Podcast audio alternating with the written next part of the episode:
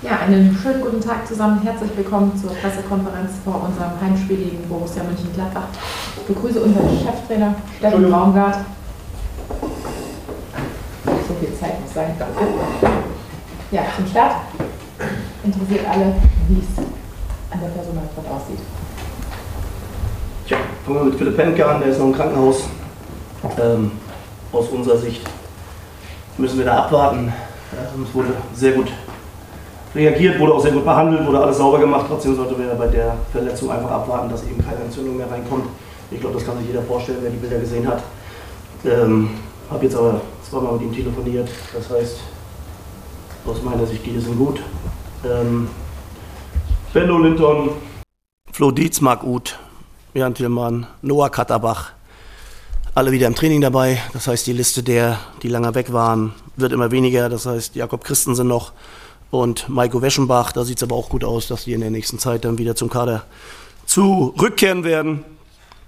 Ähm, und das war's, glaube ich. Wenn ich was vergessen habe, dann bitte fragen. Alles weiter zum Spiel, dann glaube ich jetzt gleich von Ihnen. Danke. Dann Guido Ostrowski für Radio Köln legt los. Hallo, dann ergänzend dazu die Frage, alle, die jetzt wieder zurückgekehrt sind ins Training, sind damit auch automatisch eine Option für den Kader am, am Sonntag? Auch selbst Jan oder? Äh, Jan wird sich um die Musik kümmern im Stadion, um alles weitere nicht. Wenn es nach Jan gehen würde, wie wir ihn kennen, würde er mit auflaufen, aber wie gesagt, er hat jetzt erstmal die Aufgabe, für die Musik zu sagen vor dem Spiel. Das hat uns auch ein bisschen gefehlt oder mir. Ich hoffe, dass da wieder Geschmack reinkommt. Alle weiteren kann ich auch sagen: Marc Uth, Benno Schmitz, Linden Meinert, habe ich einen vergessen und natürlich Luca Waldschmidt. Alle vier werden im Kader dabei sein. Dementsprechend wird es auf der Kaderposition einige Veränderungen geben. Jürgen Kemper für den Express.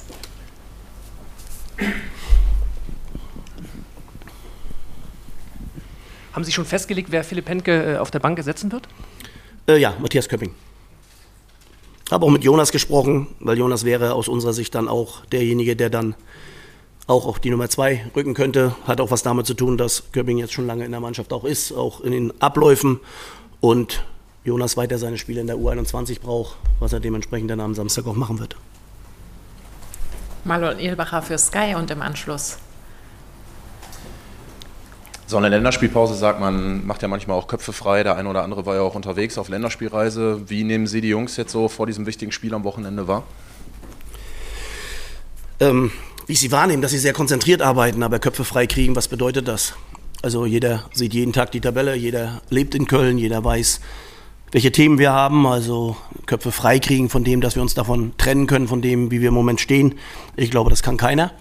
Trotzdem versuchen die Jungs konzentriert zu arbeiten, versuchen in die Abläufe reinzukommen, ähm, versuchen sich auf das zu fokussieren, was wichtig ist. Das bedeutet dann wirklich das Fußballspielen ähm, und, und da arbeiten wir dran. Ich habe aber nicht das Gefühl, dass die Jungs irgendwie die Köpfe hängen lassen oder nicht wissen, worum es geht. Ähm, und so eine Länderspielpause mit so einer Negativserie, die hatten wir vorher schon mal besser. Das kann sich auch jeder vorstellen. Sonja Gauer für den Geistblock. Sie haben angesprochen, dass es einige Kaderveränderungen geben wird. Können Sie schon sagen, wer eventuell morgen für die U21 aufläuft? Äh, Damien Downs wird auflaufen, Florian Dietz wird auflaufen und äh, jetzt muss ich kurz überlegen, dass ich keinen vergessen habe.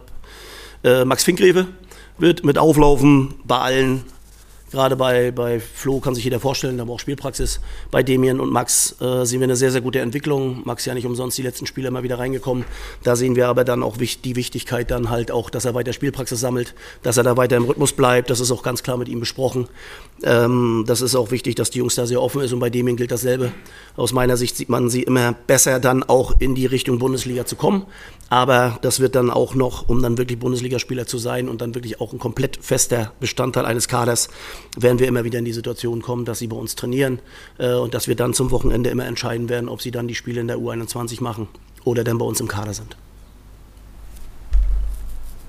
Nesrin Elnerwoll, für die Sportschau.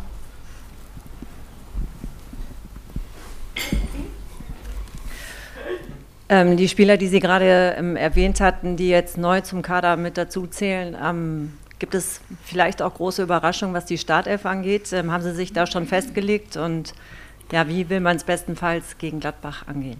Werde ich jetzt wirklich nicht zu sagen. werde ich wirklich komplett offen lassen. Ich ähm, glaube, das kann jeder verstehen. Habe schon oft genug erzählt, wie wir es machen, warum wir es machen. Diesmal werden wir es mal nicht erzählen, sondern freue ich mich darauf, wie überrascht, positiv oder negativ sie sind. Und außerdem am Ende kann ich ja so, machen, was ich will. Gibt genug Menschen, die mir erklären, wie, was, wo am besten ist. Und deswegen bin ich ganz froh, dass ich die Entscheidung am Ende treffe. Aber diese Entscheidungen sind halt noch nicht zu 100 Prozent getroffen. Gerne noch einmal Marlon für Sky Sport News. Der Gegner Borussia Mönchengladbach befindet sich auch in einer Saison des Umbruchs. Viele, viele neue Spieler, noch nicht so richtig erfolgreich, zumindest was die Punkte angeht, in die Saison gestartet. Wie bewerten Sie den Gegner? Was kommt da für eine Mannschaft auf euch zu? Eine Mannschaft, die eine wesentlich höhere Intensität hat als im letzten Jahr, die einen Plan hat mit ihrer Dreierkette, sprich Fünferkette, die ein sehr, sehr gutes Umschaltspiel hat, äh, die aus meiner Sicht gute Abläufe hat und äh, sie sind schlecht gestartet. Also wenn ich die Punkte sehe, haben sie sechs und sind Zwölfter. Ähm, gibt schlechtere Varianten. Und wenn man so einen Umbruch macht wie, wie, wie, wie die Borussia und mal genau guckt, was sie an Spielern verloren haben, dann ist das für mich äh, eine ganz normale Sache, dass sie genauso in der Entwicklung sind, wie wir es vorher auch waren und wie, wie wir es jetzt auch sind. Mit dem Unterschied, sie haben mehr Punkte als wir. Ähm, aber ich sehe eine sehr, sehr gute Entwicklung und ähm, deswegen, es wird ein Spiel auf Augenhöhe, ähm, aber es wird auch ein Spiel, wo wir ganz klar den Fokus darauf legen werden, dieses Spiel zu gewinnen. Das wollen wir mit aller Macht. Ähm, und trotzdem ist uns schon bewusst, wie schwer das wird. Aber ich glaube, das kann sich auch jeder vorstellen. Und das hat noch nicht mal was mit der Tabellensituation von Gladbach oder von uns zu tun, sondern es ist einfach ein Derby. Ich glaube, das ist das Spiel, was hier in der Region die meisten, ich sag mal, emotional auch greift.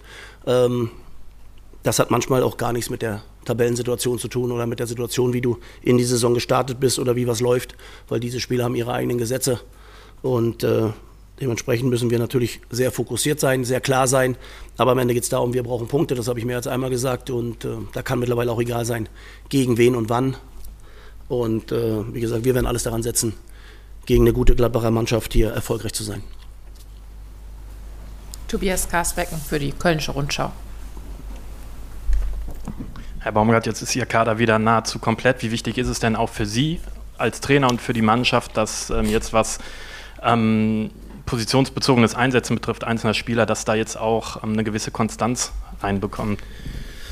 Na, jetzt hoffen wir mal, dass wir eine Konstanz kriegen, weil wir haben ja lang genug auf viele Spieler verzichtet und wenn dann wieder einer gekommen ist, war der nächste wieder weg. Also ich glaube, wir haben jetzt auch genug Scheiße an der Hacken gehabt, dass wir auf der Sicht vielleicht mal das Glück haben, mal eine längere Situation zu haben.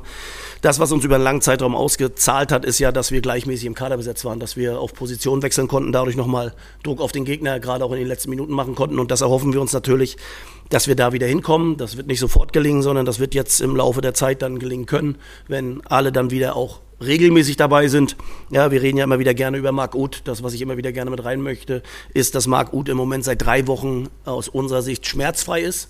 Ja, und trotzdem hat er 14 Monate gefehlt. Also wir sollten da auch nicht zu viel erwarten, sondern wir sollten da jemanden erwarten, der sehr heiß ist, der sehr willig ist und der sich natürlich gerade auf solche Spiele auch freut und, und, und, und wir uns auch das, was einfach passiert ist, wenn alle gesund sind, dass wir natürlich eine viel größere Brandbe Bandbreite haben. So, danke.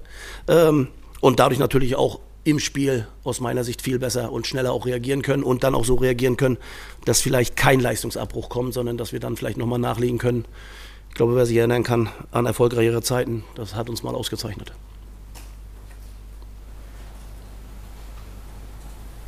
Ich werfe noch mal einen Blick in die Runde. Da hinten gibt es noch eine Frage.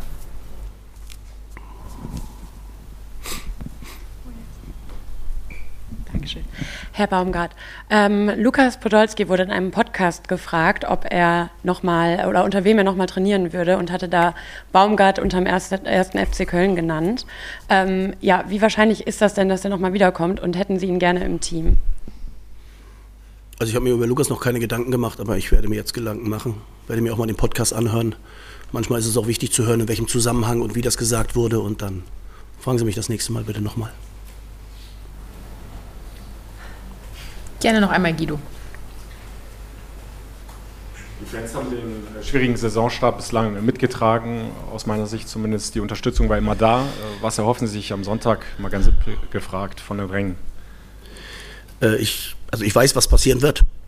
Und das wird sein, dass wir eine komplette Unterstützung kriegen. Und äh, ich glaube, das zeichnet ja auch den, den FC aus, das zeichnet auch die Jungs hinterm Tor auf, dass die alle nicht zufrieden sind, dass sie alle natürlich auch emotional äh, gut unterwegs sind. Ich glaube, darüber müssen wir nicht reden. Und äh, deswegen geht es ja darum, dieses Spiel zu gewinnen. Und äh, ich bin mir aber relativ sicher, oder nicht relativ, sondern ich bin mir absolut sicher, dass wir die 95 Minuten, die wir brauchen, um dieses Spiel zu spielen, eine komplette Unterstützung vom ganzen Stadion haben werden. Ich hoffe, dass es danach auch genug Grund gibt, es dabei zu belassen. Dafür müssen wir dann aber sorgen, äh, weil nochmal, uns ist die Situation schon allen klar bewusst.